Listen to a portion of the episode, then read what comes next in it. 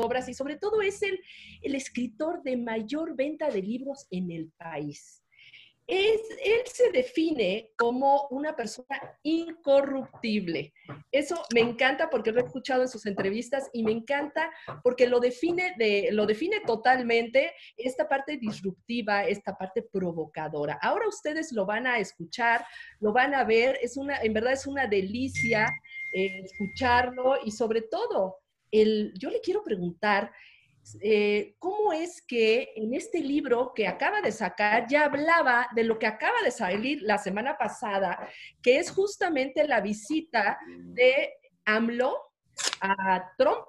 Vamos a ver qué nos dice, pero antes Francisco de la Torre nos va a hacer una pequeña presentación para que ustedes conozcan a nuestro invitado. Muchas gracias.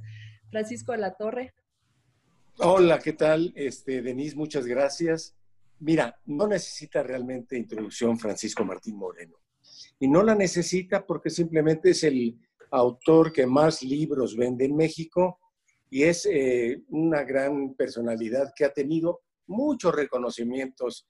Y además, él ha vivido la historia, que es lo más padre. Él en sus libros estuvo de testigo cuando Hernán Cortés llegó al palacio ante la Gran Tenochtitlán, le invitaron un taquito de chapulines y dijo, y él, y el barbudo dijo en la torre, pues ahora qué será esto. Pero también estuvo con Santana cuando les, eh, les desenterraron su pata y él andaba persiguiendo los perros para que no se la comieran. Y fíjate que también Francisco, y tú me dirás, Tocayo, si es cierto o no, ayudó a Benito Juárez a empaquetar toda la constitución y unas barritas de oro por lo que se ofreciera ahí en la Gran Carroza. Y después fue testigo cuando en el Ipiranga salió Porfirio Díaz y fíjate que se le olvidó dar propina al chavalito ahí de Veracruz. Hombre, qué, qué, tipo tan gacho. Ya hablando en serio, Francisco Martín Moreno es un gran y admirado personaje de México y les voy a decir en mi opinión por qué. Primero porque es valiente, segundo porque es inteligente y analítico, pero también es visionario. Pero lo más importante es muy, muy divertido.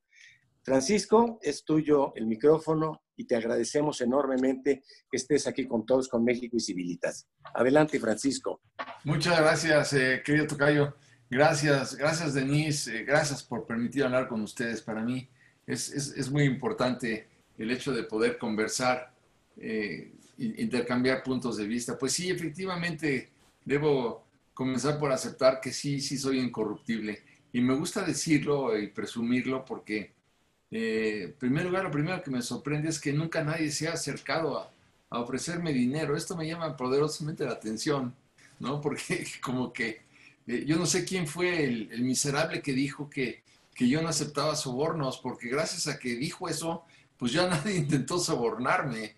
Y, y claro, es una frustración, ¿no? Por lo menos es como, no sé, me puedo imaginar a una mujer hermosísima, preciosa, ¿no? Guapísima, que, que nunca nadie le, le, echa un piropo, que nunca nadie se le acerca para invitarla a cenar, a bailar, a cortejarla, ¿no? Digo, es, es, es, terrible. Bueno, pues a mí me pasó precisamente eso. Me hace muy feliz. Yo sé lo que le hubiera dicho aquel que se me acercara para ofrecerme un soborno, pero bueno, por lo pronto nada no lo han hecho.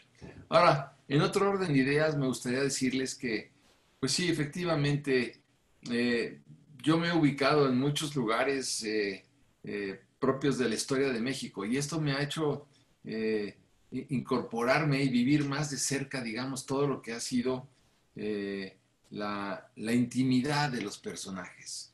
Y, bueno, ha sido una fuente de inspiración tremenda porque cuando, cuando se casa, por ejemplo, Porfirio Díaz con Carmelita Romero Rubio, Porfirio Díaz tenía 52 años de edad y Carmelita tenía 16. O sea, perdón, pero pues yo creo que hay una diferencia importante en el hecho, ¿no? Y entonces, lo, interesante es ver qué pasó en la noche de bodas entre, entre Carmelita y Porfirio. Y, y bueno, yo sí les puedo contar qué pasó porque yo estaba escondido abajo de la cama. Y entonces a veces me molestaba la vacinica y bueno, pues muevo la vacinica y ya podía ver todo lo que pasaba, ¿no? Entonces, eh, Porfirio Díaz tomaba clases y bueno, este no es el tema, pero bueno, ya que mi tocayo comenzó y Denise también, pues ellos son los responsables, ahora que se aguante. Este, el hecho real es que cuando, cuando Porfirio empieza a pretender a, Carmelita, ya había quedado, se había quedado viudo, como les decía, ella tenía 16 años, iba a tomar clases de inglés con ella, y, porque su padre era el secretario de gobernación. Y entonces eh, ponían unas sillas separadas como cuatro, de cuatro metros de distancia, de tal manera que, que pues la pareja solamente pudiera verse. Entonces hay que, hay que imaginarse Hoy un hombre de 52 años es un chamaco, pero, pero en 1882 pues no era ningún chamaco, un hombre de 50 años, ¿no? Bueno, donde voy con el punto es que finalmente se casan y, y en la noche de bodas lo que hace Porfirio Díaz es cierra la puerta ya de la llave, si cierra la puerta por dentro de la habitación y claro que avienta la llave al jardín, pero el, pánico de esta niña de 16 años, ¿para qué les digo? Entonces él, se sienta en una silla, la hace girar y se da cuenta que, el vestido de Carmelita tenía 54 botones, eh, pues ahora sí, ajustados con las manos de, las doncellas que la vestían, con unos dedos muy delicaditos, muy finos los dedos de las doncellas para poder poner 54 botones. Pero él tiene unos dedos gruesos, los de un militarote, pues a qué horas iba, iba a poder. Y claro, si rompía el vestido y se rompía los botones, pues peor se iba a aterrorizar. No les cuento más, pero esto sí está eh, narrado en, los arrebatos carnales para que ustedes lo vean lo que pasó en esa noche de bodas. Pero bueno, lo importante es este, la posibilidad de poder transportarse uno en el tiempo y poder eh, eh, ubicarse, claro que con la hija de Moctezuma Jocoyotzin, Tecuichpo, la famosa Tecuichpo, flor de algodón, y luego echar un brinco en el tiempo hasta hasta la tigresa con Díaz Ordaz, o sea, jugar con la historia.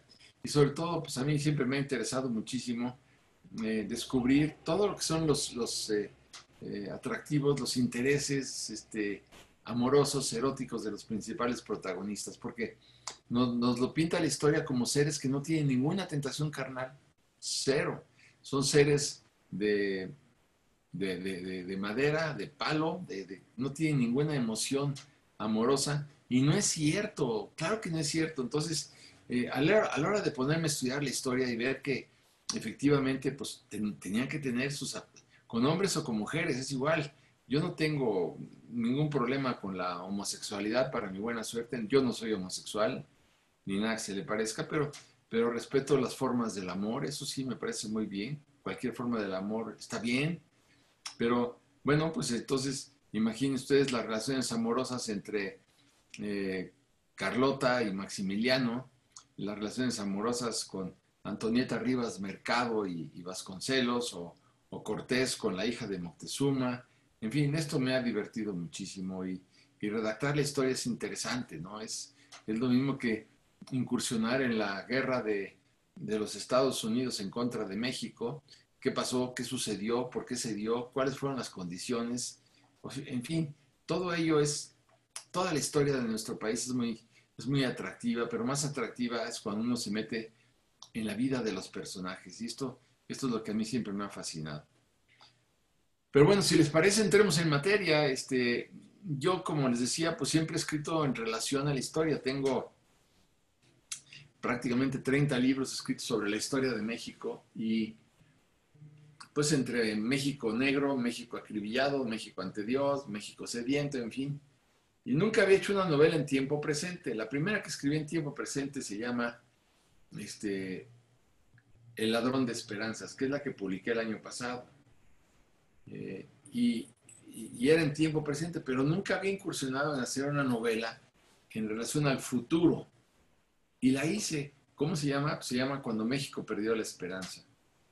Y esta es la parte que a mí más me, me llamó la atención, poder de alguna manera adelantarme al futuro y claro que para adelantarse al futuro, pues tiene uno que estudiar mucho a los personajes, estudiar mucho el tema para poder saber qué es lo que pueden decir y qué es lo que puede suceder. Yo les pongo un ejemplo a ustedes. Se me ocurre en este momento una conversación entre Álvaro Obregón y Plutarco Elias Calles en 1927, cuando Álvaro Obregón pues iba a ser ya nombrado eh, el año que entra, el siguiente, del 28, iba a, ver las elecciones y él se iba a reelegir como presidente de la República, cosa que tenía verdaderamente negro a Plutarco Elias Calles, porque el que quería reelegirse hasta la eternidad era él, ¿no? Entonces, ¿de qué hablaron? ¿Cómo hablaron? ¿Qué dijeron? ¿Qué frutas había en la mesa? ¿Desayunaron o comieron? ¿Qué les sirvieron? ¿Bebieron alcohol? ¿No bebieron alcohol? ¿Cerveza? ¿Tequila? Bueno, pues todo esto era muy importante, pero hubo, hubo un momento en donde leí el texto de un autor que decía que eh, Álvaro Obregón, eh, ante un comentario muy jocoso del presidente, en ese momento era Plutarco Leas Calles, Álvaro Obregón aplaudió con las dos manos, a, rabiar, ¿no? Y sucede que Álvaro Obregón no podía haber aplaudido con las dos manos por, por una sencilla razón, porque era manco. Entonces, era imposible que aplaudiera Álvaro Obregón. Digo, imagínense ustedes si iba a poder aplaudir a Álvaro Obregón. Pero entonces, o, conoce uno la historia o no la conoce, porque, porque de repente uno puede cometer errores de esta naturaleza, ¿no? El hecho real es que, bueno, pues sí escribí mucho tiempo sobre la historia, pero ahora escribí esta novela que se llama Cuando México perdió la esperanza, que era una novela, es una novela muy breve, tiene 100 páginas, o sea, y la escribí en tres semanas, o sea, la escribí pues ahora sí trabajando de día y de noche, eh, pero pues siempre con, con, fantasías, fantasías muy importantes de toda naturaleza. Y, la pude terminar y, la ventaja fue que no se, no se tuvo que ir a las, a las, eh, a las imprentas porque están cerradas las imprentas, tampoco se fue de ninguna manera a las librerías porque están cerradas las librerías y sí, sí, bueno, pues lo que pasó fue que el día que la entregué, ese mismo día la subieron a las redes y hoy sigo en, primer lugar. ¿De qué se trata en ventas? ¿De qué se trata? Ya en realidad ya pasó. Era del viaje de López Obrador a, Washington. Y, se me ocurrieron muchos pasajes que pues yo dije, tienen que suceder dentro del cuerpo de esta entrevista histórica entre dos presidentes. Entonces yo dije, número uno, López Obrador no se va a ir en el avión presidencial. No, yo dije, no se va a ir, pero tampoco se va a ir en, un avión de la Fuerza Aérea como, como el que se llevó, el, que trajo a Evo Morales, o el que va a traer a Lozoya, no. No se va a ir en el avión presidencial, tampoco en un avión de la Fuerza Aérea, se va a ir en un avión de línea. ¿Qué sucedió? Que se fue en un avión de línea. ¿Qué sucedió? Que hizo una escala en los Estados Unidos. Todo esto lo cuento me adelanté tres semanas a esto. Y, bueno, yo dije, no va a ir a saludar al presidente Biden, no saludó, bueno, no, no presidente, candidato Biden, no lo saludó. No va a ir a hablar con la señora Nancy Pelosi, que es la líder eh, de la Cámara Baja y que era la que más impulsó el, TEMEC, y no la vio. Tampoco, también dije, no va a ir a ver a la comunidad chicana, no vio a la comunidad chicana. O sea, me, llama mucho la atención que esto suceda. Yo escribí un artículo el 6 de marzo de 1994 que se llamaba, se llama, lo pueden ver ustedes en el Excelsior, salió en la primera plana del periódico, decía, hermano, debo matarte. Era una, pues, una fantasía en donde yo decía, no caben, no cabe Colosio en todo esto, a Colosio lo tienen que matar, no, no tiene espacio en este esquema. No estoy diciendo, por supuesto, que lo haya matado el presidente Salinas. En primer lugar, porque no lo creo. En segundo lugar, porque pues, no tengo elementos para probarlo. Pero de que no cabía, no cabía. Y 17 días después asesinan a Colosio. Imagínense ustedes. Yo escribo el, 6 de marzo, hermano, debo matarte. Y casi pues, tres semanas después lo asesinan. Entonces, no sé, de, alguna manera me llama mucho, mucho la atención el hecho de poder pues, no predecir, porque pues no predigo, pero sí imaginarme situaciones, ¿no? Entonces es claro que eh, está el presidente de México en el Palacio Nacional y, enfrente de una pequeña mesita donde está el teléfono rojo. El teléfono rojo no suena, por más que le habían dicho, el embajador de los Estados Unidos le había dicho a, a Ebrard que, que les iban a llamar a las 12 de Washington para poner la cita. Y claro que la cita no la pone López Obrador, el que lo cita se llama Donald Trump. Porque él dijo, no, es que yo me estoy invitando a hablar con el presidente. No es cierto, él siempre dijo que la mejor política exterior era la política interior. Y por supuesto que pues, él no podía contradecirse. Este caso es que están los dos sentados ahí y de repente suena el teléfono. Y hagan ustedes de cuenta que era como si eh, se le hubiera metido una víbora de cascabel entre las piernas a AMLO del, pánico que le tiene a, él. Le tiene mucho miedo a, a, Trump. ¿Por qué le tiene miedo? Pues porque tiene unos poderes enormes. A ver, imagínense ustedes por un momento que López Obrador hubiera dicho, no voy. A ver, el 82% de las gasolinas que consume México las importamos de Estados Unidos, igual que el 80% del gas. Hubiera bastado así, nada más simple sencillamente, que el presidente cerrara, el presidente Trump cerrara la vuelta de la, rosca de las exportaciones de gas y de gasolina y pone a México de rodillas en 48 horas, si ustedes quieren, o tal vez menos. Entonces eso que de la soberanía energética y soberanía petrolera, mentiras y más mentiras. Acuérdense ustedes cuando dijo también el propio presidente eh, AMLO, dijo, bueno, yo lo que quiero es, eh, México está listo para recibir a un millón de centroamericanos en la frontera sur. Y les vamos a dar techo, les vamos a dar obviamente casa, una cuchara, empleo, dinero para mantener a sus hijos en las escuelas públicas de México, bla, bla, bla.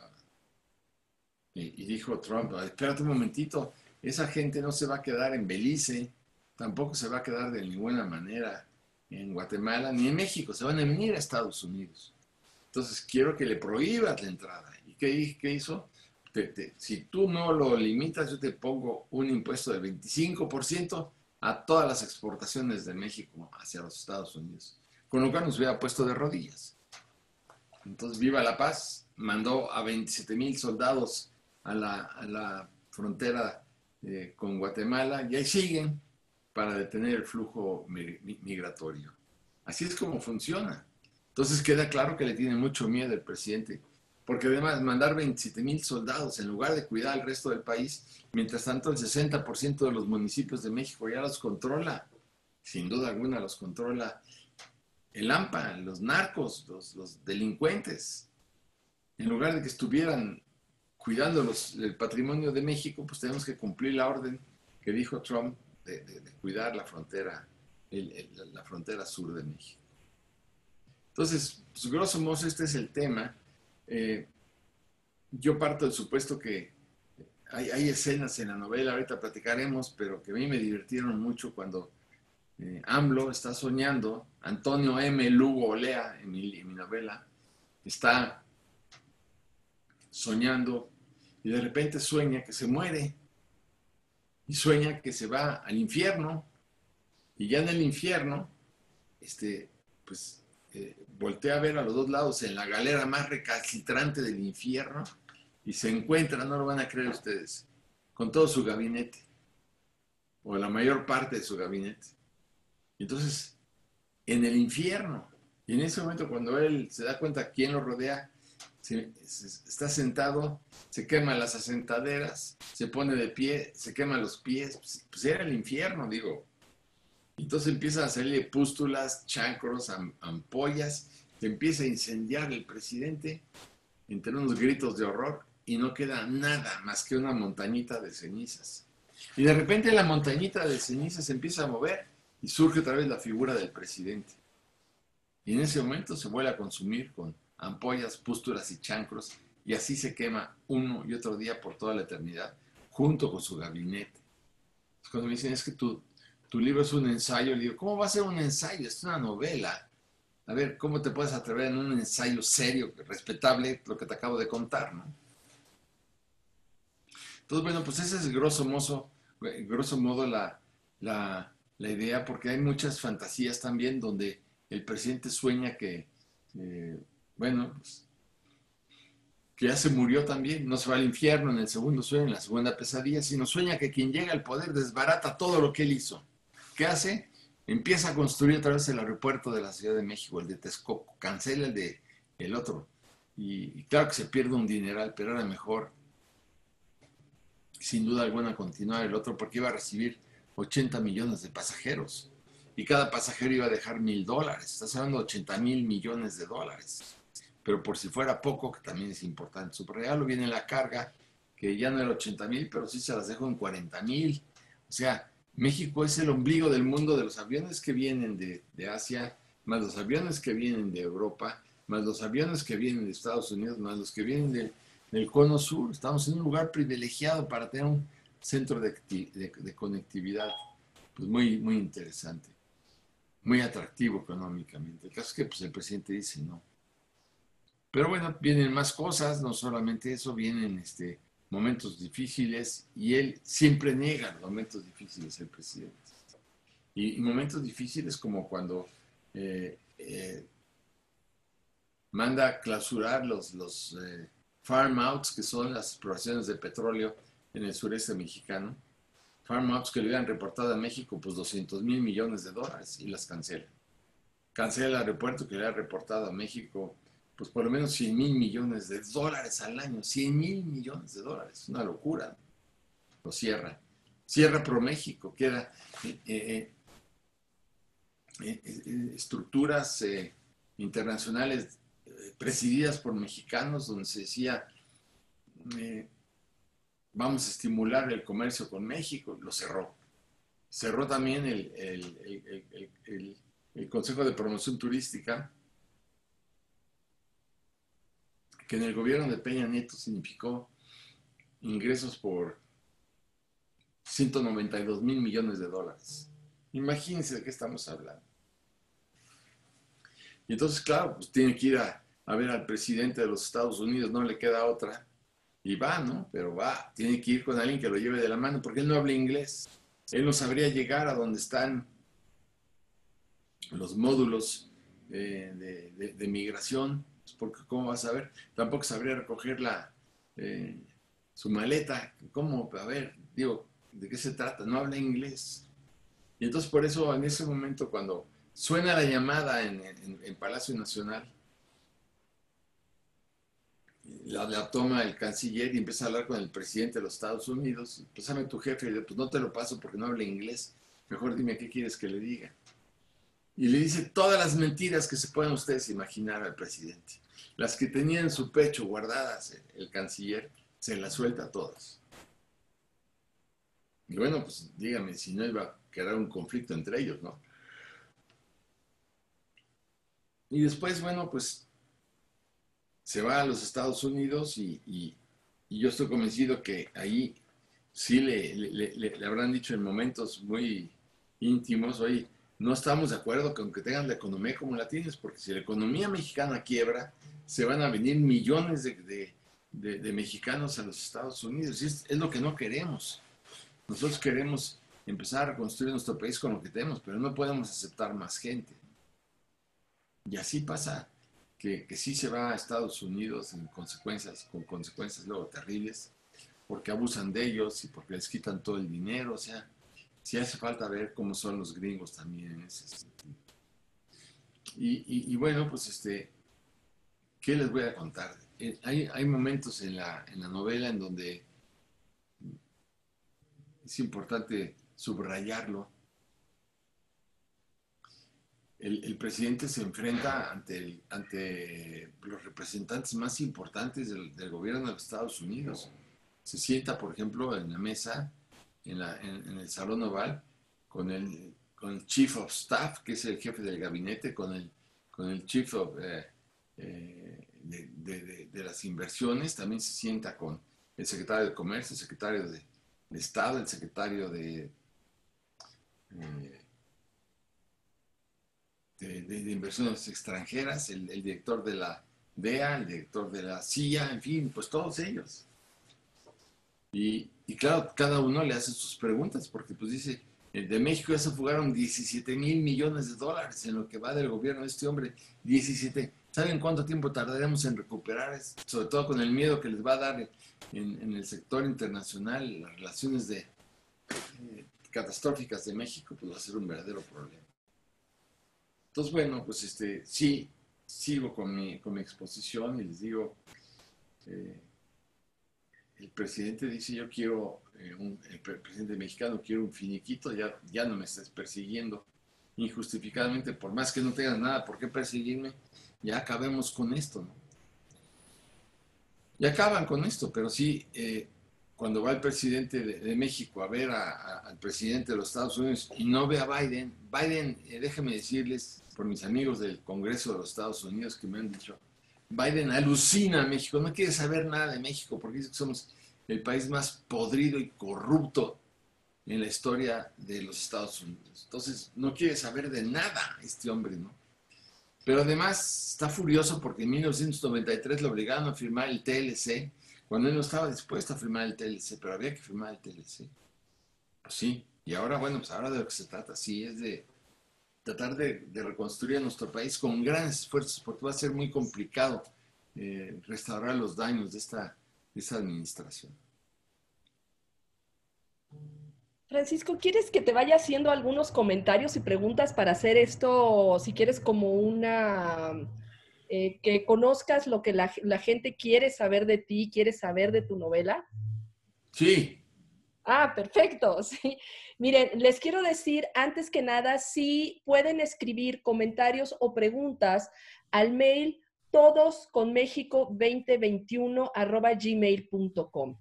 ¿Por qué cerramos el chat? Porque hemos tenido la mala experiencia de que se meten personas de todos lados, como se va a las redes la invitación, empiezan a hacer comentarios, groserías, majaderías. Tú, tú yo creo que esto lo has vivido en, carne propia, justamente estar contra este gobierno no es este, precisamente eh, gente que sea muy, muy cortés. Pero bueno, eh, yo te quisiera preguntar, Francisco, tú eh, analizas a tus personajes, te metes en el alma de los personajes y bueno, como tú lo has dicho, hasta la cama de los personajes. ¿Y metes un chocolate? Ok, eh, te decía, te metes hasta en la cama de los personajes. ¿Qué nos podrías decir de este personaje que finalmente pareciera que es hasta predecible? Que pudiste eh, poner en una novela cosas que todavía no habían pasado y finalmente pasaron, muchas de ellas, porque es una novela en tiempo real y aunque le cambias el nombre a Antonio Lugo Lea, eh, pues pareciera que este señor es muy predecible. ¿Tú qué opinas de su personalidad? Incluso cuando yo te conocí, estabas haciendo un, eh, eh, un análisis incluso de la parte psicológica de López Obrador. ¿Tú, ¿Tú qué nos podrías decir de todo esto, Francisco? Bueno, yo sí les puedo decir que sin duda alguna, y puedo probarlo, es el, peor presidente que hemos tenido en México en los últimos 100 años, y eso por ser, por ser absolutamente generoso. Este hombre pues ha acabado con la economía, eh, no va a acabar con el virus, me queda muy claro que no va a acabar con el virus, pero sí va a acabar con la economía. En el mes de abril se perdieron 12 millones y, 12 millones y medio de mexicanos perdieron sus ingresos. 12 millones y medio de mexicanos en un mes perdieron sus ingresos. Lo digo más que nada para quien, quien pudiera tener alguna, algún interés en, en, creer en, López Obrador, pues lo que tiene que hacer es muy fácil, nada más tiene que informarse y ver los datos de, de, la economía mexicana. Y, no solamente eso, sino que vamos a, a dejar caer la economía en un 10.5%, lo cual pues no, no había sucedido ni siquiera en 1930. Y claro, ahora sí creo que va a suceder. Creo que ya lo dijo el Fondo Monetario Internacional, lo dijo el Banco Interamericano de Desarrollo, lo ha dicho el Banco de México, o sea, estamos en un predicamento verdaderamente tremendo en materia económica y por lo tanto en, materia social. Entonces yo sí le diría a la gente, eh, por favor, piensen lo que están haciendo. Tantos amigos míos que me dicen, es que cómo me equivoqué con López Obrador, yo sí le creí. No, yo no le creí porque yo desde, desde el 2006 lo estoy, lo estoy siguiendo con una lupa tremenda. A mí este hombre ya no me engaña, pero yo no cuento, digo, pues imagínense ustedes, eh, son 96 millones de personas integran el padrón electoral. Así es. Y él, él eh, ¿qué, ¿qué, descubres en él que puedes plasmar en tu novela? Bueno, a mí me encantó, sobre todo cuando llega a la Casa Oval, y se encuentra con Pompeo, este como saludo de zapatos que hacen. Eh, ¿cómo, ¿Cómo lo puedes describir o cómo, digo, es muy predecible, cómo puede él, cómo se porta frente a estos, pues frente a estos señorones, sobre todo porque no puede ni siquiera comunicarse a través de ellos por el lenguaje, a, través del lenguaje, perdón, con ellos. Bueno, a ver, Denise, ese es uno de sus grandes problemas, porque lo primero que está diciendo, bueno, no me puede ir mi avión yo solito porque no sabe hablar inglés y llega al aeropuerto de Atlanta y bueno, ¿y ahora? ¿Cómo sé? Tengo que pasar, claro, voy a pasar migración, voy a pasar seguridad, voy a pasar los filtros y luego, ¿cómo sé dónde está otra vez el avión? Él no habla inglés. Y entonces me acordaba yo, en toda proporción guardada, que el presidente Vicente Guerrero no hablaba de ninguna manera, hablaba en este, ni, escribía, hablaba español, pero ni, escribía ni leía el castellano. Y le traían un decreto y él decía, pues este decreto puede ser que lo firme yo, pero es el decreto que firmo, que, que, que establece mi pena de muerte. Imagínense nada más que nivel de ignorancia. Y llamaba a cuatro o cinco personas para que le dijeran lo que decía ahí, si no, no firmaba el decreto. Y yo creo que el presidente sin llegar a esos extremos, es un hombre eh, muy ignorante, eh, tan ignorante que está destruyendo la economía, tan ignorante que es, una persona que no va a acabar con la pandemia, pero sí va a acabar con la economía, lo cual es ciertamente preocupante. Digo, por favor, piensen ustedes en un presidente que, pues, que, cree que, que, lo va a resolver todo mágicamente, ¿no? pero no lo va a resolver mágicamente. ¿Dónde le perdí yo el respeto al presidente? Le perdí el respeto cuando canceló el aeropuerto de Texcoco y estábamos hablando de que iban, se iban a poder crear 500 mil empleos. Y no se crearon los empleos, claro que no, sino al, contrario, muchos de los que tenían empleos se, bajaron todavía de rango social. Y ahí es donde creo yo que, es donde debemos trabajar muchos de los novelistas y muchos de los escritores para explicar lo que está aconteciendo el día de hoy. Eso es lo que creo que es interesante. ¿Cómo fue para ti pasar de, la, eh, de escribir la historia a escribir novela en tiempo real?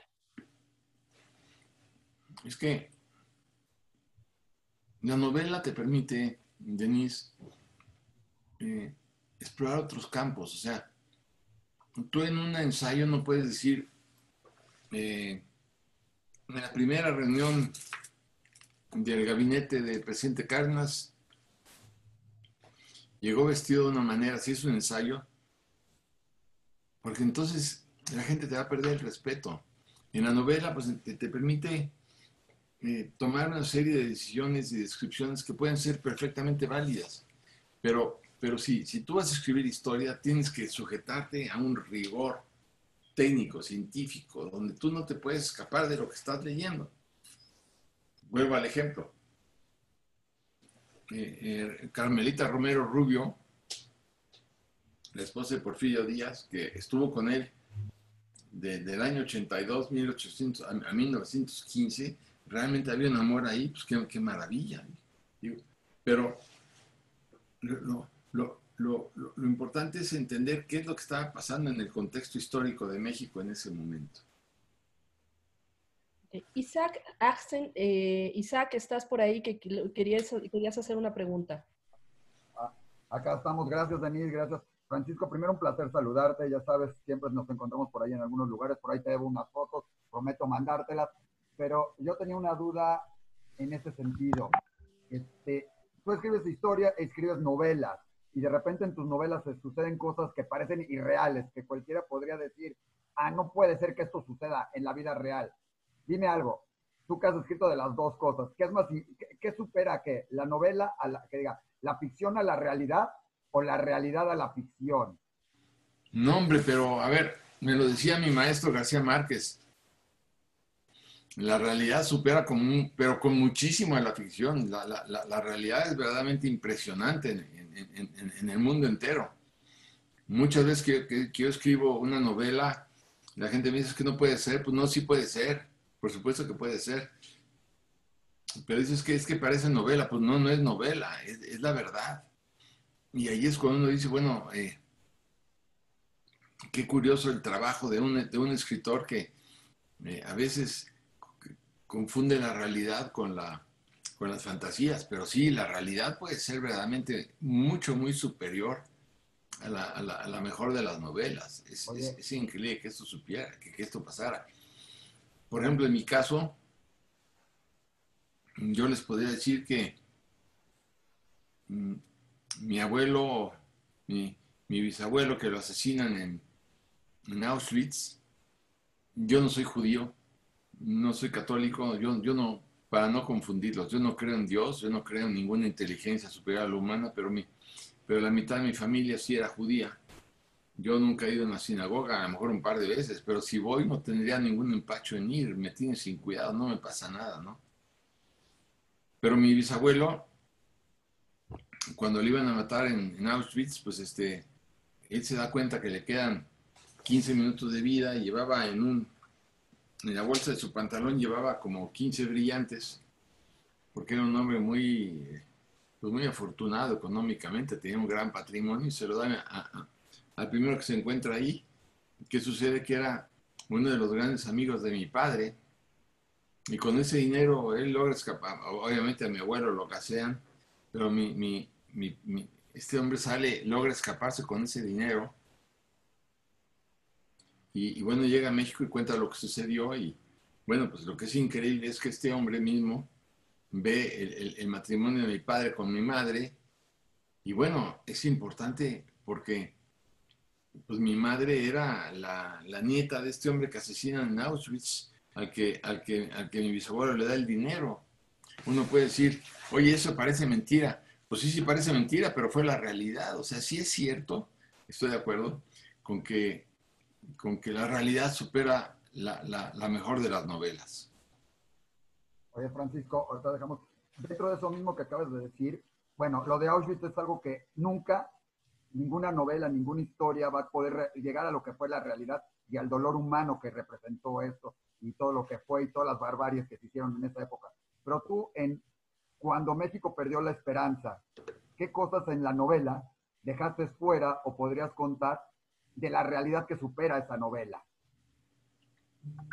¿Qué cosas dejé fuera? Bueno, pues traté de incluirlo todo, déjame decirte, traté de incluirlo todo. Eh, mi tío, mi tío Luis se enamora de, de una mujer que también era enemiga de los nazis y ella se dedica pues a poner bombas en, sobre todo en Toulouse, en Francia, en, en los cuarteles de la, de la Gestapo. Y, claro, pues este, imagínense qué mujer se va a atrever a hacer esto, pero arrestan a mi tío y se lo llevan en Auschwitz, a Auschwitz, Auschwitz. Y ella ve la manera de seguir adelante hasta que se reconcilia, encuentra otra vez a mi tío, porque es increíble que lo vuelva a encontrar. Y, bueno, es increíble, pero llega a, a, México, viven en México como 10, 12 años. Y un día en una cafetería, ahí en la colonia Roma, llega un tipo y le pide a mi tío su reloj, mi tío se lo niega, no se lo quiere dar, después de haberse podido, es de, los, de las pocas personas, fueron 800 personas las que, las que lograron fugarse de Auschwitz, él logra fugarse, no le quiere dar el reloj, porque lo quiere invitar a pensar, porque mi tío siempre que encontraba un ladrón le decía, te quiere decir que lo primero que es un ladrón es un imbécil, pero ¿por qué va a ser un imbécil el ladrón? Pues porque al robar, él está confesando por la vía de los hechos que no se puede ganar su dinero de, manera eh, honorable, con trabajo, con esfuerzo, con imaginación, con coraje, no. Él para tener dinero tiene que robar. Y entonces está declarando por la vía de los hechos. El ladrón declara por la vía de los hechos que es un incapaz de, generar recursos por la vía honorable. Entonces tiene que, tiene que robar, tiene que matar para poder tener dinero. Igual que, que yo pienso que entre otros calificativos, el violador de una mujer, eh, en realidad, lo primero que es es un tonto, porque yo creo que lo más bonito de la vida es cuando, cuando, te encanta una mujer, tocayo, pues este, seducirla, este, encantarla, porque bueno, porque te, porque te gusta, porque te fascina, pero si para que tú puedas tener relaciones con una mujer tienes que pegarle con un bat, entonces lo que te estás reconociendo es que eres un salvaje y que, y que como salvaje lo que estás haciendo, pues es eso, es reconociendo una manifiesta incapacidad de, de, poder encantar a una mujer, que es lo más bonito, y que haya una relación recíproca maravillosa sin ningún género de violencia. Entonces, claro, pues este, mi, mi Adele, que es la, la, la, mujer de mi tío Luis, pues ella pone bombas en todos lados, no sé cuántos nazis mata, Y cuando está en México, en esta cafetería de Quinta, allá en la colonia de Roma, mi tío le dice, siéntate a platicar conmigo, te voy a demostrar que eres un tonto, si todo lo que tú quieres es robar, mejor gana tu, dinero de una manera digna y decorosa. Y le dispara a mi tío dos balazos en la cabeza y lo mata. A partir de ese momento, eh, Adele, que era una mujer bellísima, ya verán cómo la describo en media hora la muerte, decide, sí, escaparse, escaparse de México y, descubre que la mayor cantidad de, nazis iban a dar a Argentina y Adele decide ir a Argentina para seguir cazando nazis en el nombre de mi tío Luis. Era una mujer maravillosa, esta Adele. Pero bueno, me hubiera encantado, sí, contestando tu pregunta finalmente, poder continuar escribiendo la vida de ella, pero se fue y nunca la volvemos a ver. Francisco. Eh, yo, eh, Francisco, haciendo uso de tu imaginación histórica, de tu perspectiva histórica, ¿cómo te podrías imaginar el 6 de junio del año 2021 cuando le llevan las noticias al presidente de los resultados de la Cámara de Diputados, de los gobernadores, porque es un paso importante para su futuro proyecto. Si gana, ¿qué haría? Y si pierde, ¿qué haría? O sea, ¿cómo te imaginas ese tema? Y, bueno, no es cuestión de adivinar el futuro, sino entender lo que pasa ahorita y hacia dónde vamos y lo que más podría pasar. ¿Cómo lo ves ese punto? Gracias, Tocayo. Bueno, lo primero que te diría es que eh, López Obrador nunca ha reconocido unas elecciones en las que él pierda. Y tú te pones a ver siempre que mm, para que él reconozca el resultado de una elección tiene que ganar. Pero si pierde, dice que, que se la robaron, dice voto por voto, casilla por casilla, pero él nunca va a reconocer que perdió aunque haya perdido. Eso es lo primero que te quiero decir. Lo, segundo que te quiero decir, pues que para mí es muy claro que la semana que entra se va a decidir el destino político de este país. ¿Por qué? Pues porque siempre sencillamente la semana que entra van a nombrar a los consejeros del INE. Y si los consejeros del INE son este, proclives a Morena, eh, por más que se hagan todos los filtros que tú quieras, pues entonces estamos muertos, porque como decía Porfirio Díaz, Tocayo, Porfirio Díaz siempre decía, quien cuenta los votos gana las elecciones.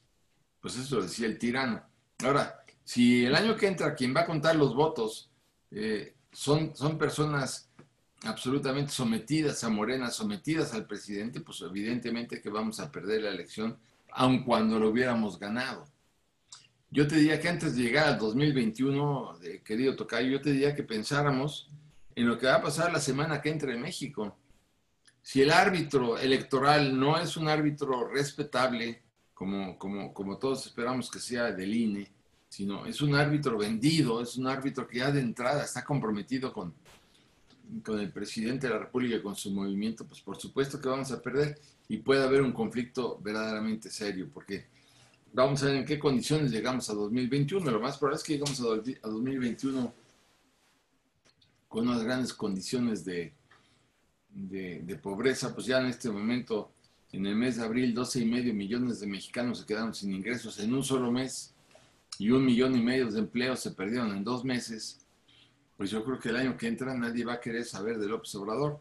Claro que él está invirtiendo prácticamente 500 mil millones de pesos en la compra de votos, que, que, que si, si va a ser una, tarjeta del Banco del Bienestar, que, si va a regalar arbolitos, que si a los niños, que si a las madres solteras, que así a los discapacitados. Yo, yo te pregunto, Tocayo, si la solución para un país fuera regalar dinero, pues yo te diría, bueno, ¿y cuánto dinero crees tú que regalaría Japón, Corea del Sur, Alemania, Inglaterra, eh, eh, Italia? Es increíble, pero, pero bueno, si, la solución fuera regalar dinero, pues sería la más fácil del mundo. Pero ¿por qué, ¿por qué nadie regala dinero? Porque no funciona. Y no funciona porque lo que necesitas es crear empleos, preparar a la gente y no regalar el dinero a, gente inútil que nunca va a aprender nada ni va a trabajar nada y sin embargo le van a llegar 5, 6 mil, 7 mil pesos al mes sin hacer nada, siempre y cuando cumpla con, con eh, depositar su voto en el lugar donde le digan los de Morena. Eso también es muy importante subrayarlo.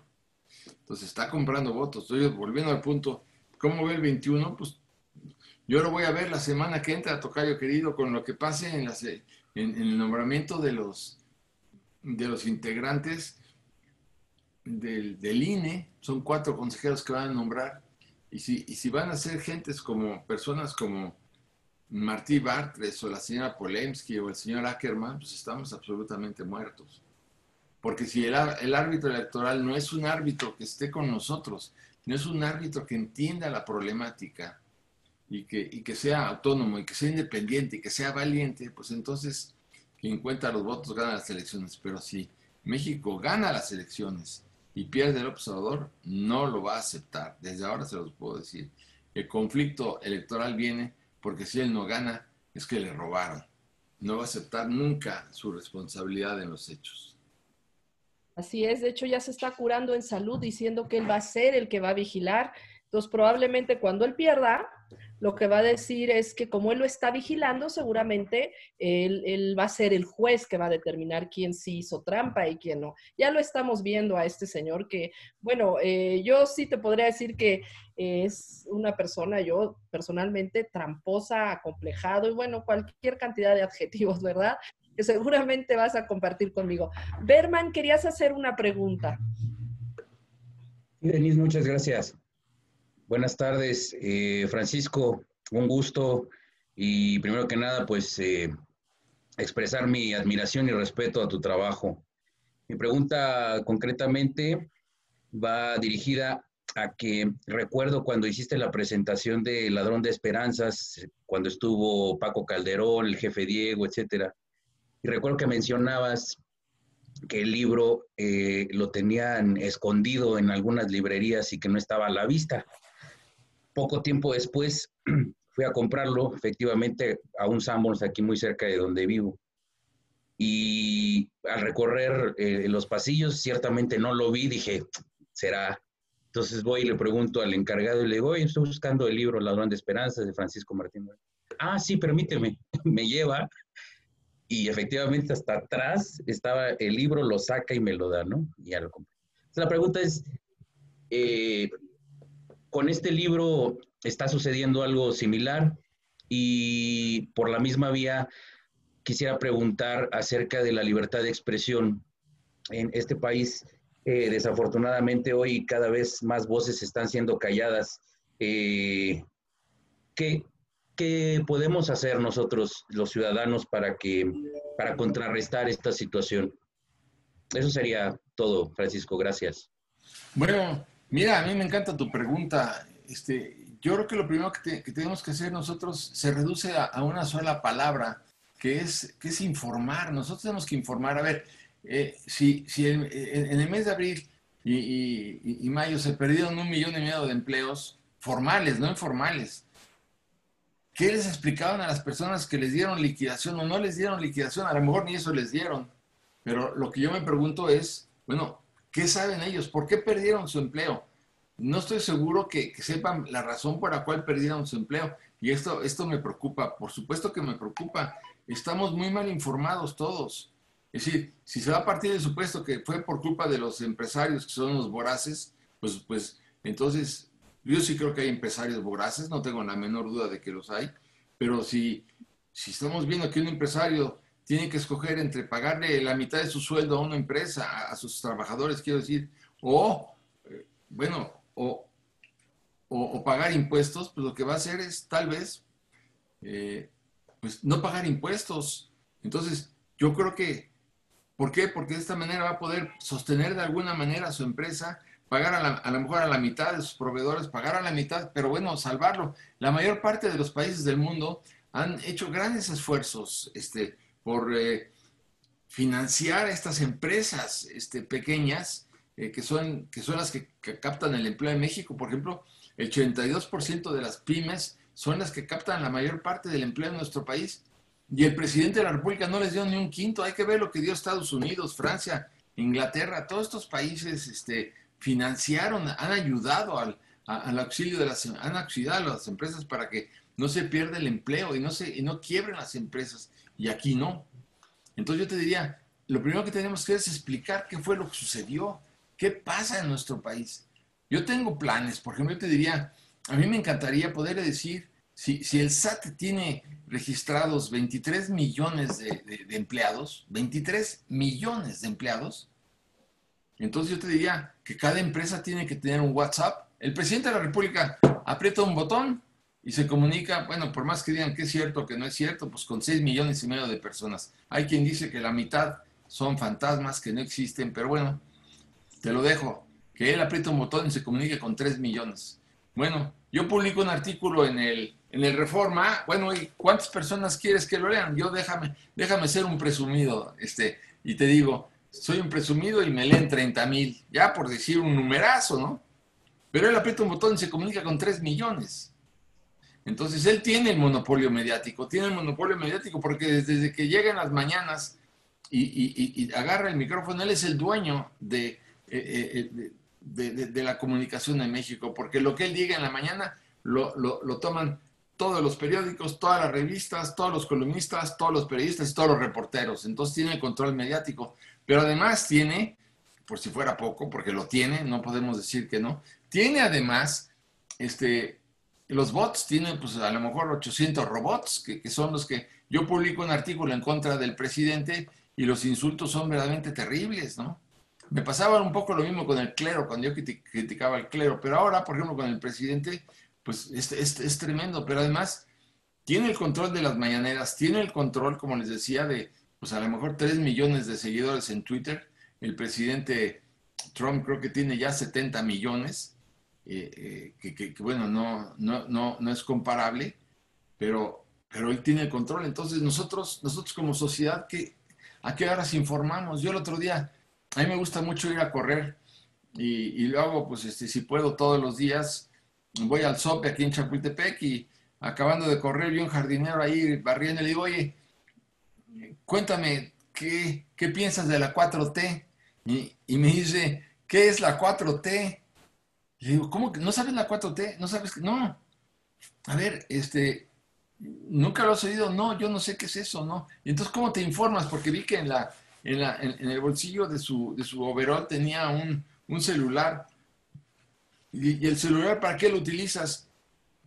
Pues hablo con mi mujer, hablo con mis hijos, hablo con mi compadre, pero, pero no te informas. ¿Cómo te informas? Yo me informo por los noticieros de la noche cuando llego a su humilde casa, pero no siempre los escucho. Entonces, ¿cómo sabes lo que pasa en el país? No, pues no sé. Entonces, cuando ya no lleguen los frijoles a tu mesa ni las tortillas, ¿qué es lo que vas a hacer? Entonces, hay una gran ignorancia en todo esto. Yo por eso creo que en cada empresa tendría, aunque tengas un trabajador, dos, cinco o quinientos o mil, cada empresa tiene que tener un WhatsApp. Y en cada WhatsApp, en, cada empresa, tienen que informarle a los trabajadores lo que está sucediendo en nuestro país. Esta es la parte que a mí más me interesa, informar. Entonces, no estoy diciendo que se utilice de ninguna manera un WhatsApp para para manipular a la opinión pública, ¿no? Pues a mí me llega, no sé, al día, no sé cuántas versiones de, de, lo que dice el Reforma, el Universal, La Jornada y periódicos gringos y periódicos europeos. Yo lo que digo es informarles sin decirles, este, eh, no quiero meterme en los columnistas que sí pueden ya dar sus puntos de vista, sino, sino explicar los hechos tal y como, como constan en, en los periódicos y cada quien los interprete que la mayor cantidad de gente va a decir, me aburre explicar todo eso, pues sí, sí lo puede entender que se aburran, pero habrá alguno que sí lo recibe, que sí lo explique, por un lado. Luego, por otro lado, también me gustaría decirte que por ahí podríamos ganar un gran espacio político informando a la gente, pero también qué sucede con las cámaras de comercio, qué pasa con las cámaras de industria. Pues este, son, son, no, no han reaccionado. Las cámaras son organismos de representación empresarial los sindicatos son organismos de representación empresarial. Estamos viendo cómo el gobierno de la República está a punto de atentar en contra de las AFORES para decir, yo te las voy a administrar. Ya sabemos cómo las van a administrar. De tal manera que cuando pues este, una persona termine y quiere eh, trabajar y quiere exigir, digo, su fondo de, trabajo, evidentemente que se lo habrán comido, se lo habrán acabado. Y entonces no veo que los sindicatos protesten cuando quieren meterse en, en las afores. Tampoco veo que los, que los organismos empresariales, salvo alguno que otro como la Coparmex y alguien de la Concamín esté protestando, pero es una sociedad que no protesta. A mí me llama poderosamente la atención que estamos viendo, por ejemplo, cómo Tula es una, es una fuente de contaminación gravísima porque estamos utilizando combustóleo y es, si ustedes ven ahora, circula pues a lo mejor un 30% de los automóviles y sin embargo pues no baja la contaminación. ¿Por qué? Por Tula. Bueno, pues ¿por qué? Porque hay una eh, eh, contaminación brutal y nadie protesta. Nadie protesta cuando vemos que se desforestan los bosques. Pocos protestan eh, cuando vemos la, corrupción que existió en el, en el gobierno anterior, que bueno, no fue gobierno, fue una pandilla. Claro que ustedes pueden decir, no, sí protestamos porque protestamos en las urnas. Pues sí, pero se les pasó la mano. ¿Por qué? Porque yo estoy de acuerdo que hubieran votado por, pues sí, que hubieran votado, si tú quieres, por López Obrador, bueno, querías esa alternativa, por más que hubiera habido un pacto de impunidad. Ya verán ustedes, yo ahorita sí me comprometo con ustedes, ¿no? Yo no creo que vaya a dar a la cárcel Peña Nieto, ni creo que vaya a dar a la cárcel Videgaray, por más que diga lo que diga el señor Lozoya. Pero bueno, lo que quiero decir, finalmente, mi punto de vista es, es que eh, la gente en México no protesta. ¿Quiénes nos dieron la gran lección? Las mujeres. Las mujeres nos dieron la gran lección el, el 8 de marzo, cuando salieron a la calle. ¡Qué bárbaras! Es así que, y, claro, lamentablemente la pandemia eh, de alguna manera suspendió, no voy a decir mutiló, pero sí suspendió este movimiento. Pero no protestamos, eh, protestamos ustedes pueden decir, eh, se secan, la, se muere un río, se seca una selva, se roban los impuestos, este, ahora el presidente de la República quiere el control del, del, presupuesto federal para pues, hacer lo que se le dé la gana con él, ya está acabando con los organismos autónomos, estamos construyendo una nueva dictadura, estamos volviendo al país de un solo hombre y muy pocas veces ah, veo a alguien que proteste. Yo por eso creo que es importante eh, dos palabras, informarnos y protestar. Yo entiendo que muchas personas no están de acuerdo con mucho de lo que yo estoy diciendo y, bueno, qué bueno, porque yo he aprendido mucho de mis críticos y, realmente se los agradezco, ¿no? Pero ¿qué tipo de persona puede ser alguien que cancela, por ejemplo, las estancias infantiles donde iban 400 mil pequeñitos a a tomar, a, tomar su desayuno, su desayuno escolar, por más humilde que fuera, porque las madres los dejaban ahí y se iban a trabajar. Y entonces también eh, eh, era, era un impulso a la productividad, porque estas mujeres trabajaban, se ganaban su pan y luego iban por sus hijos. Pero se cancelan los refugios infantiles, se cancelan los comedores comunitarios, donde iban mexicanos a comerse un plato de arroz con, con a lo mejor con un plátano, ¿verdad? Eh, y, cancelan los comedores comunitarios. Y en un país donde asesinan a 11 mujeres al día, se cancelan los refugios para mujeres golpeadas. Son cosas que uno no entiende en un líder de izquierda. ¿Qué es lo primero que tiene que hacer un líder de izquierda? Ver verdaderamente por, la, por el bienestar, bienestar de la gente. Y, y, claro, cuando dijo López Obrador, primero los pobres, yo le digo, bueno, pues sí, primero los pobres, pero esta administración de él va a generar, bueno, yo les puedo decir, a lo mejor 12 millones de pobres más. ¿Por qué? Porque no ha tenido el menor interés en rescatar a las empresas porque confunde el rescate de las empresas con el FOBAPROA.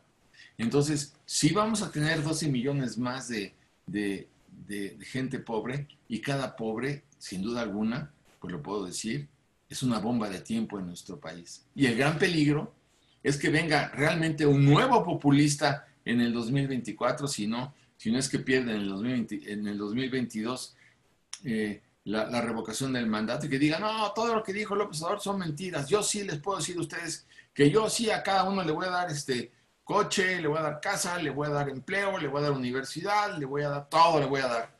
Y que sea un populista peor que él, entonces sí, ¿para qué les digo lo que va a pasar? Por eso es importante que nosotros informemos a la gente de lo que está ocurriendo.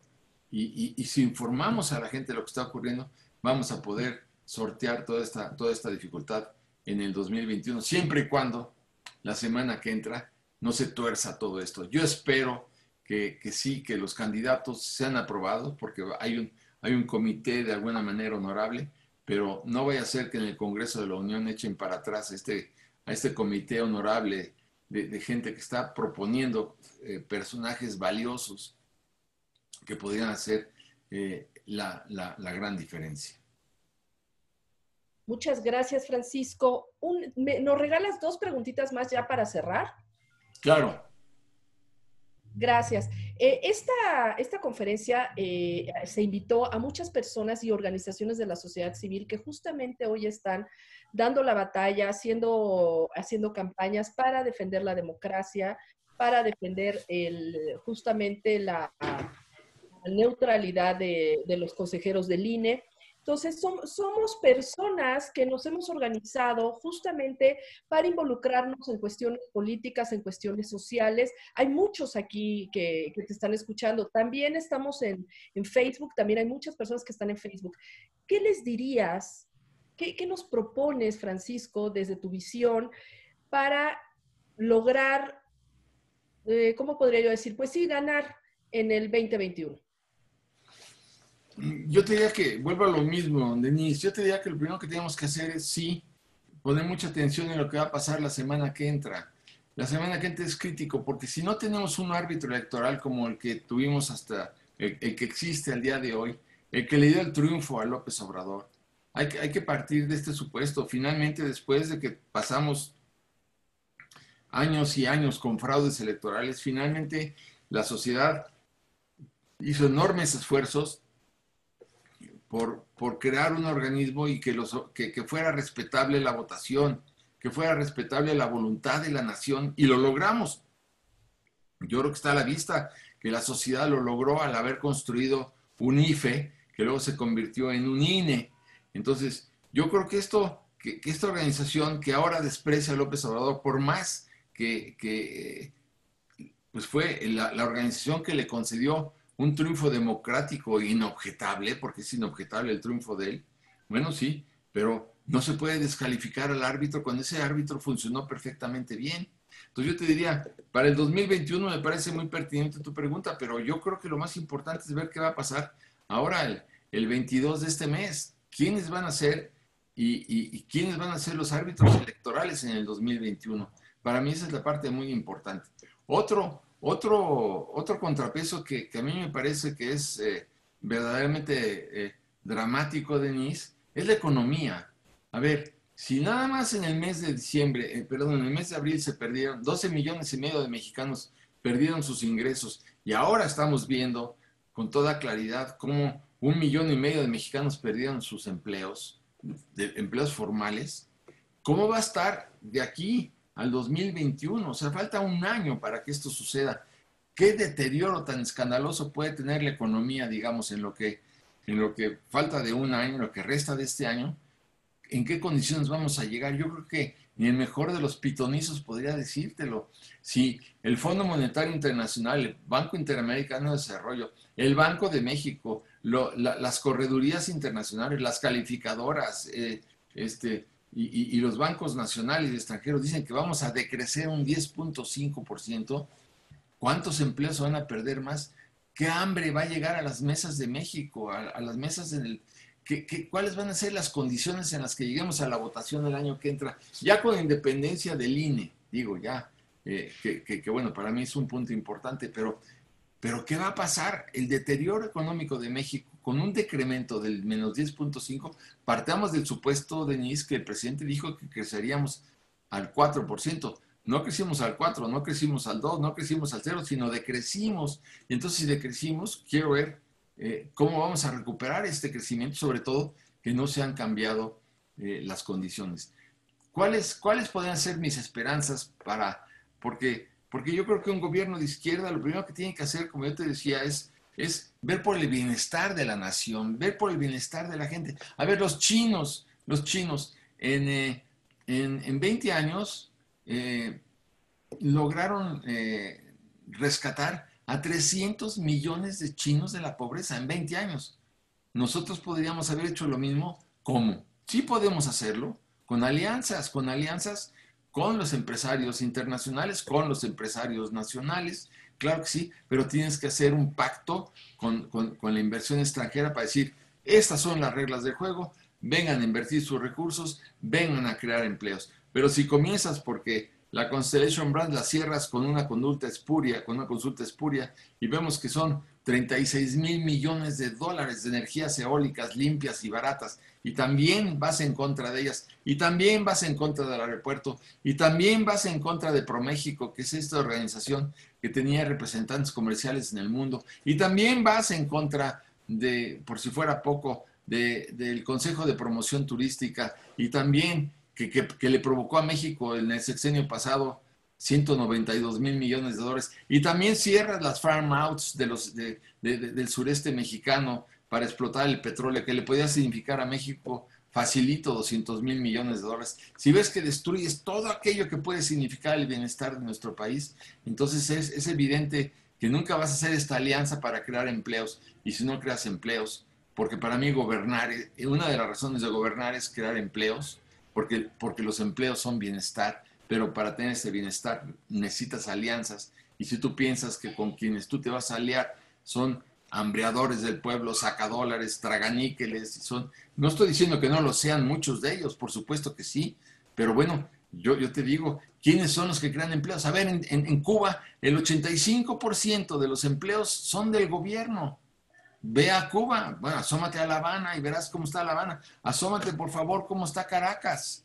El metro ya no lo puedes cobrar en Caracas porque vale a lo mejor un millón de bolívares. ¿Quién va a llevar un millón de bolívares ahí en la bolsa? Digo, no hay dinero para pagar ya eso. La inflación es catastrófica, el hambre es catastrófico. Hay que ver, el, comunismo, nunca nadie votó por el comunismo. El comunismo siempre se, se impuso por medio de la fuerza, de la violencia. Este, es como si tú dijeras que en un bosque todos los árboles van a ser iguales. Ah, pues sí. Entonces lo que tienes que hacer es tener serruchos eléctricos para hacer que todos, pero por medio de la violencia. No se va a dar.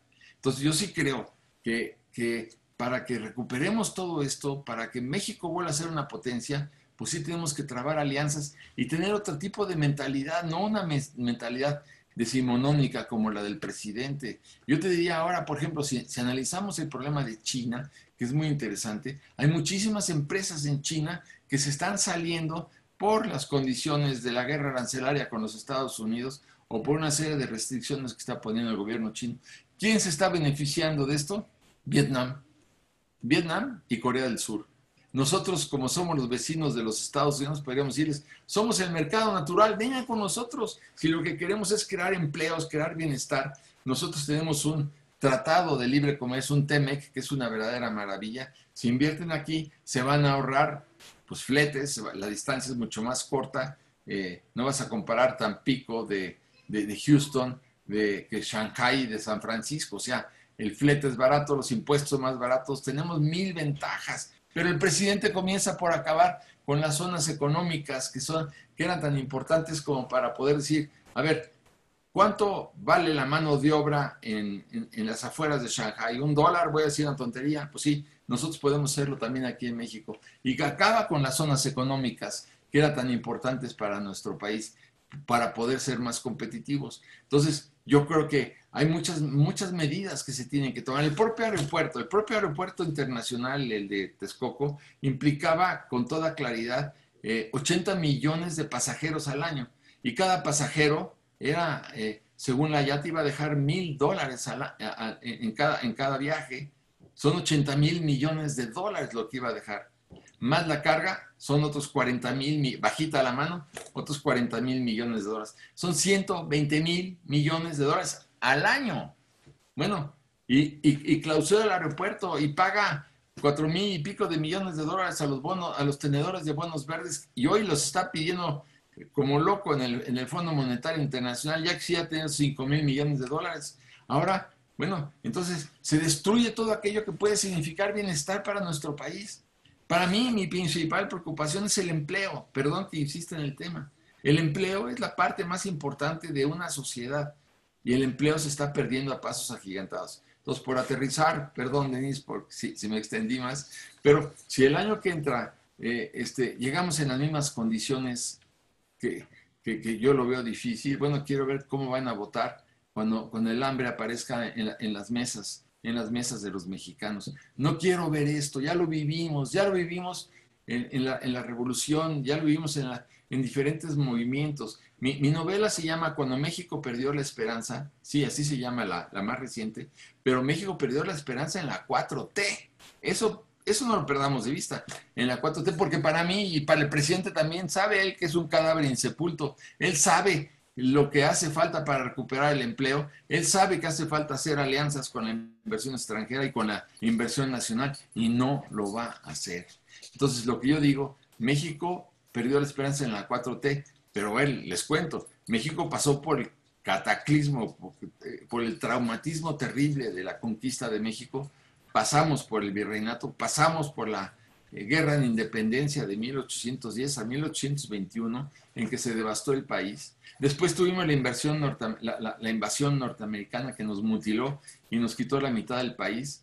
Se, fueron en 1848. Para 1858, pues sí, estalla la guerra de reforma y entonces nos, matamos los mexicanos los unos contra los otros. Después viene la guerra de, perdón, viene la intervención francesa con el ejército más poderoso del mundo, instalan el segundo imperio mexicano de, de, Maximiliano. Después tenemos la dictadura de Porfirio Díaz, después tenemos la revolución mexicana, después tenemos la rebelión cristera, pero México está vivo.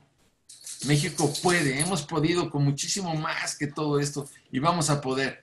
Pero sí, este, esta purga del populismo eh, es injustificada porque ya teníamos que haber aprendido de la historia lo que nos pasó con el populismo de Luis Echeverría y lo que nos pasó con el populismo de López Portillo.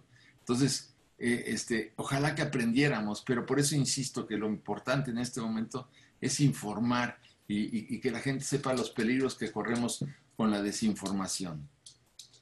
Muchísimas gracias, súper, eh, súper interesante, sobre todo muy apasionante. Me encanta escuchar eh, la pasión con la que hablas y sobre todo la gente que hoy nos acompaña, pues estamos en el mismo sentido, así que no, no pidas perdón, Francisco. Un último comentario o pregunta de Carlos Pacheco, ya por último, si nos permites, eh, Francisco.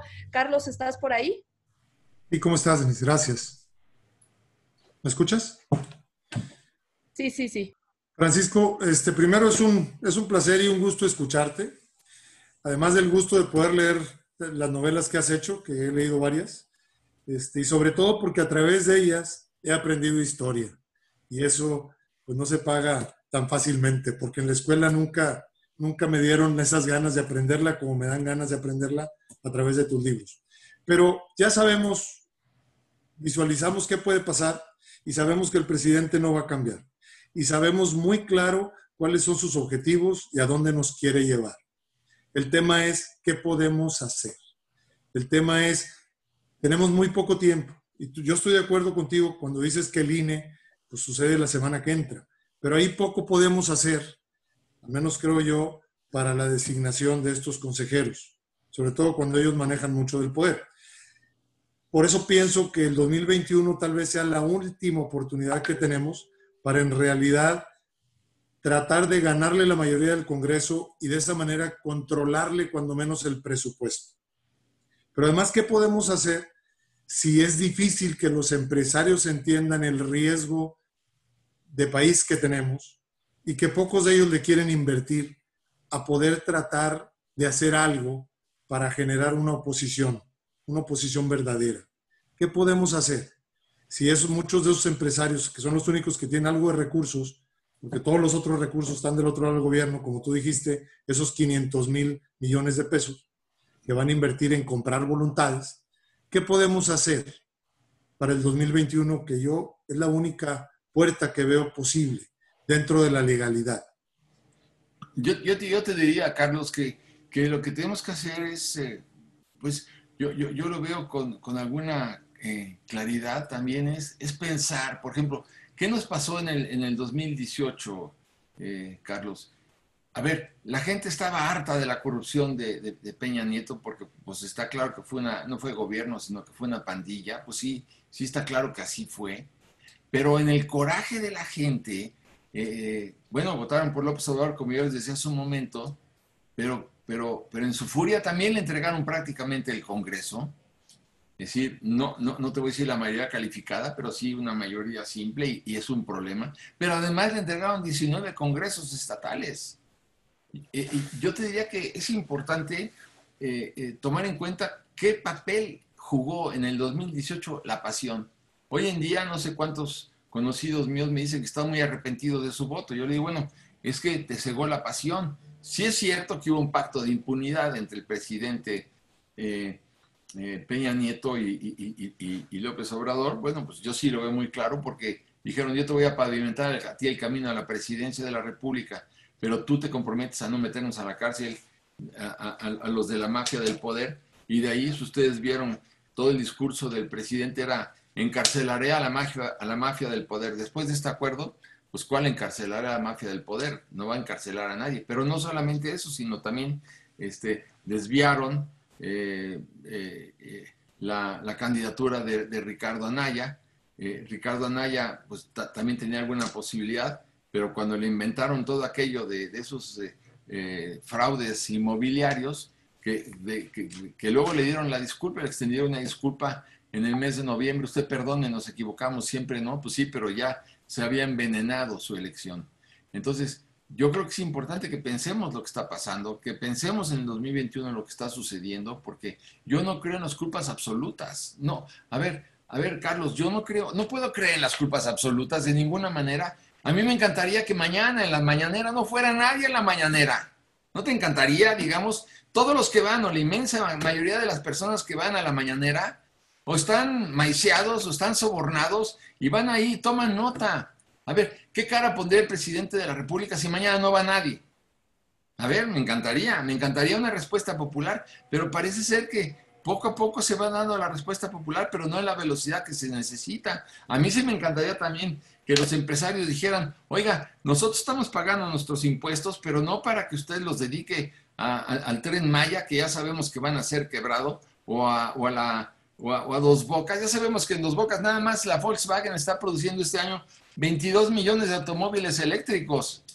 O sea, el petróleo dentro de 4 o 5 años, cuando se termine la refinería, no va a servir para nada o para muy poco. ¿Por qué? Pues porque las, fuentes de energía solar, eólica, lo que tú quieras, pues, pues no van a necesitar del petróleo ni del combustóleo.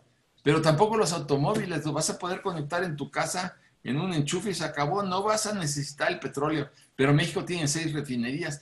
Pero además también el, aeropuerto de Santa Lucía, ya Mitre dijo que no va a permitir que, que aterriza ahí ni Air France, ni, eh, ni tampoco Iberia, ni tampoco British, ni nada. O sea, ¿de qué se trata? No? Entonces, los empresarios pueden decir, yo ya no te voy a dar el dinero. Y los gobernadores, que ahora ya son 11 gobernadores, que dicen, no estamos de acuerdo con las participaciones fiscales, no lo vamos a permitir. A ver, nosotros necesitamos el dinero porque nuestros hospitales ya no tienen ni para jeringas, entonces ni para vendas, ni para nada. Bueno, entonces, ¿qué vamos a hacer?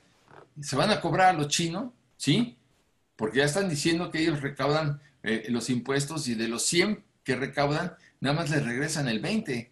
Entonces, ¿para qué? ¿Para el tren Maya o para que el presidente regale 450 mil millones de pesos que va a regalar este año para los ninis, madres solteras, este, discapacitados y ancianos? Bueno, pues este, para, para eso no es el dinero. Si la solución fuera regalarlo, como decíamos, pues ya lo hubiéramos hecho.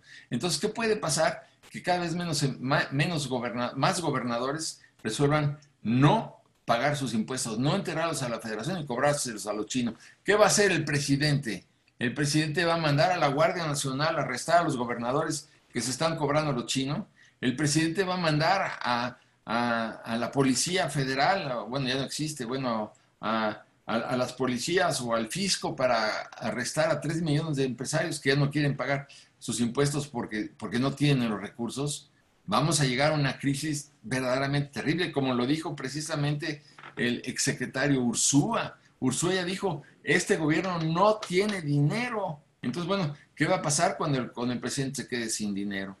Y que, y, que, y que no falta nada. Recurrir a la deuda es lo que vamos a hacer, recurrir a la deuda. Pues sí, cada día la deuda va a estar más inaccesible, más cara, más compleja, porque no se va a poder contratar con tanta facilidad, sobre todo si declaran que, los bonos mexicanos son bonos basura. Y en ese momento los bonos, los fondos internacionales no van a poder invertir en, países en donde eh, los, los, bonos se han declarado basura y se van a ir de México 80 mil millones de dólares. ¿Y qué va a pasar?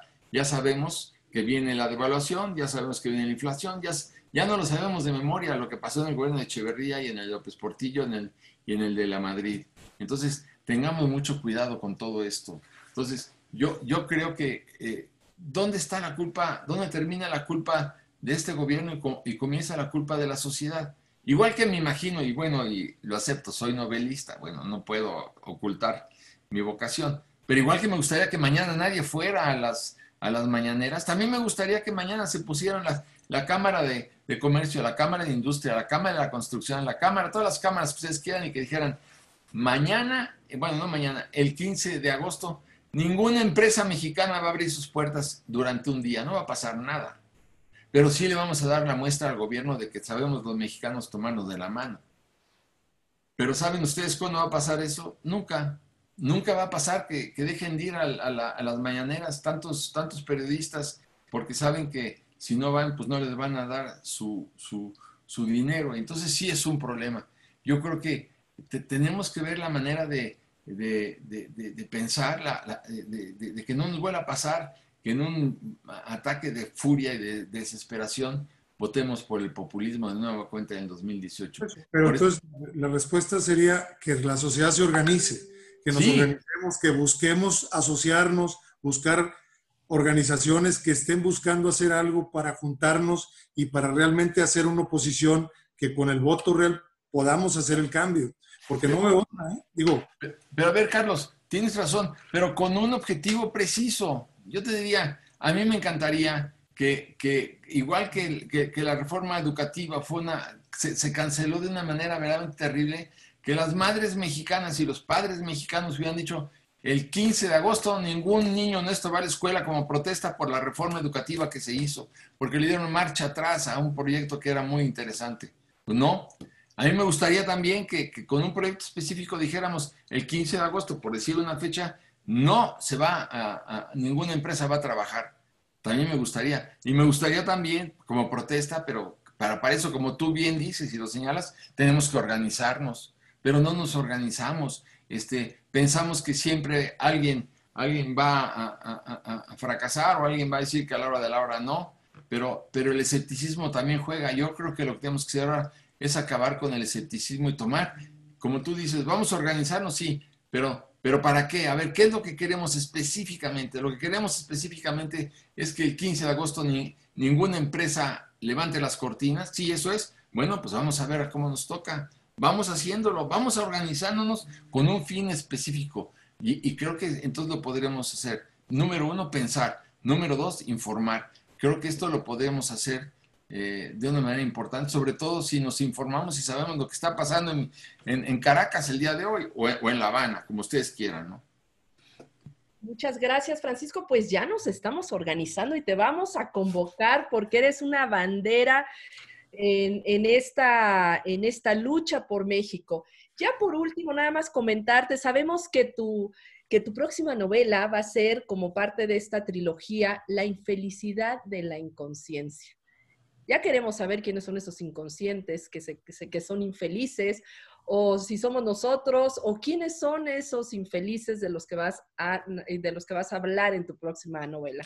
No, a ver, Denise, no, no, se llama la, la felicidad de la inconsciencia. Ah, es felicidad. Ah, bueno, y eh, bueno, entonces mejor aún, ya Es la felicidad. A ver, ¿cómo, ¿cómo te explicas que el presidente de la República todavía tenga el, no sé, 45, 46, 47% de aceptación. Así es. Cuando vemos los millones de empleos que se pierden, cuando vemos la, la, cantidad de mexicanos que pierden sus ingresos y sin embargo sigue así, bueno, pues porque está regalando 450 mil millones de pesos, porque estamos viendo que están llegando prácticamente 35 mil millones de dólares de los Estados Unidos de las remesas y el hambre no ha llegado a las mesas de los mexicanos. Es lo último que yo quisiera, que llegara el hambre a, los, a, las mesas de los mexicanos. Es, esto es, y por eso yo creo que hay muchas personas que todavía dicen, no, no, López Obrador está, pues imagínate una familia en donde hay un discapacitado, un niño, pues sí puede ser, y, y, un anciano, pues sin hacer nada les va a llegar este, 7, 8 mil millones de pesos, pues claro que van a votar por él, pero, pero si tú ves que se está cayendo la economía, al caerse la economía, se va a caer la recaudación del IVA, se va a caer la recaudación del impuesto de la renta y nos van a cancelar el crédito público también ya, pues porque somos unos insolventes. Cuando se le acabe el dinero al López ¿qué es lo que va a pasar? Entonces yo por eso creo, tenemos que adelantarnos a todo esto y tenemos que, si, si, si, si un día, eh, yo le diría a Carlos, ¿no? Vas a, a, darte gracias, explícale al, al al bolero, explícale al peluquero, explícale al del Uber, explícale al del taxi, explícale al que te vende un taco.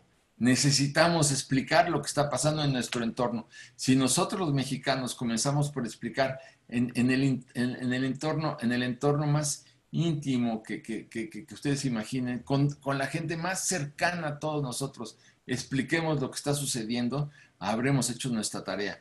Yo te diría que es un, sí que es una tarea hormiga, pues sí, sí, sí, sí es una tarea hormiga. Pero yo sí les digo, voy a correr y hablo con el jardinero, me subo un Uber y hablo con el del Uber y, me dan grasa y hablo con el de la grasa y me, cortan el pelo. Ya, o sea, a todo mundo, yo sí, sí, sí, sí soy un maniático y soy un fanático y, y sí trato con quien, quien se me acerca, le mando el mensaje de lo que está ocurriendo en nuestro país. Si hiciéramos todos lo mismo, pues tenemos, tendremos muchísimo más chance de cambiar esta situación. Así es, y menos inconscientes y tal vez más, eh, menos felices, pero más conscientes de una realidad que nos está llegando a todos. Pues no sabes cómo te agradezco esta charla que, tan amena, tan agradable y sobre todo tan coincidente con el objetivo de todas las personas que invitamos personas que estamos muy preocupadas desde la sociedad civil, haciendo un gran esfuerzo. Por ejemplo, Carlos Pacheco, con el que acabas, acabas de hablar, él, eh, él creó una plataforma justamente para unirnos todos, una plataforma ciudadana para que todos nos podamos unir en un mismo esfuerzo. También Isaac, que ahorita quiere despedirse de ti, ahorita le voy a dar la palabra. También tiene otro, este, otro programa, Berman también, que te preguntó, tiene también sus cápsulas donde está promoviendo, donde está dando información. De hecho, hasta se ríe mucho, también es muy irónico, es delicioso escucharlo también. De mi, por mi parte, yo te quiero agradecer muchísimo, mandarte un saludo muy grande y, e invitarte justamente a que seas parte con nosotros, yo sé que ya lo eres, con nosotros, de todas estas organizaciones que estamos dando la batalla. Francisco, en verdad, gracias por tus palabras y gracias por este espacio. Yo te diría, Denise, gracias a ti, pero quisiera agregar un último punto, eh, querida Denise. Eh, de toda la gente que se queja, yo le diría, ¿y tú qué haces? Así es. yo sí, yo te diría, a mí me preguntan lo mismo, pues yo sí, yo sí escribo libros, no estoy diciendo que cada quien haga lo mismo, por supuesto que no. Yo escribo columnas en los periódicos, yo doy conferencias, ¿no? Yo trato de explicar en mis programas de radio, en mis programas de televisión, ¿ah? mientras se pueda, ¿verdad? Porque no sé cuánto tiempo más me vayan a dejar. Pero bueno, yo sí lo hago. Yo sí le pregunto a mis compatriotas, porque hay gente valiosísima. Yo le diría, tú te quejas, sí, ¿y qué haces? No quejarme, no, bueno, pero después de quejarte, viene la segunda parte. Entonces yo sí diría, de, de, mucha de tu, del público que, tan generosamente me ha escuchado, yo diría, ¿tú qué haces? ¿Tú qué haces? A ver, lo importante es este, eh, eh, después de quejarte, ¿qué sigue? Yo me, me, harté de ir a reuniones con, con amigos que nada más se quejaban eh, este, y, y, a la hora de tomar acciones no tomaban ninguna acción. Y esto me frustraba ya mucho. Entonces yo creo que tenemos que pasar del, del momento de la queja, Denise, al momento de la acción, de la ejecución. Y entonces creo que el camino es explicar. Gracias, Denise, te agradezco muchísimo. Gracias a ti, Francisco. Una, muy amable. Nos vemos muy pronto, Denise. Seguramente así va a ser. Muchísimas gracias, en verdad. Todos, buenas noches a todos. Buenas noches, bravo, Francisco, y gracias a todos. Francisco, igual, nada más agradecerte, decirte que tienes con nosotros para que sigas haciendo esta labor toda la campaña para poderlo hacer y seguir escribiendo y darnos todos los puntos de vista. Muchísimas gracias a todos por habernos acompañado. Bravo. Abre el micrófono, ¿Quiere? Cierro la, la, sesión. ¿Quieren abrir algo? Abre para micrófono para aplauso para Francisco. Ya, salió, ya se salió Francisco, ¿eh? Ya se salió. Ah, bueno, entonces Gracias a todos. Gracias. ¿eh? Ya, Francisco, ¿eh? Bye. Bye.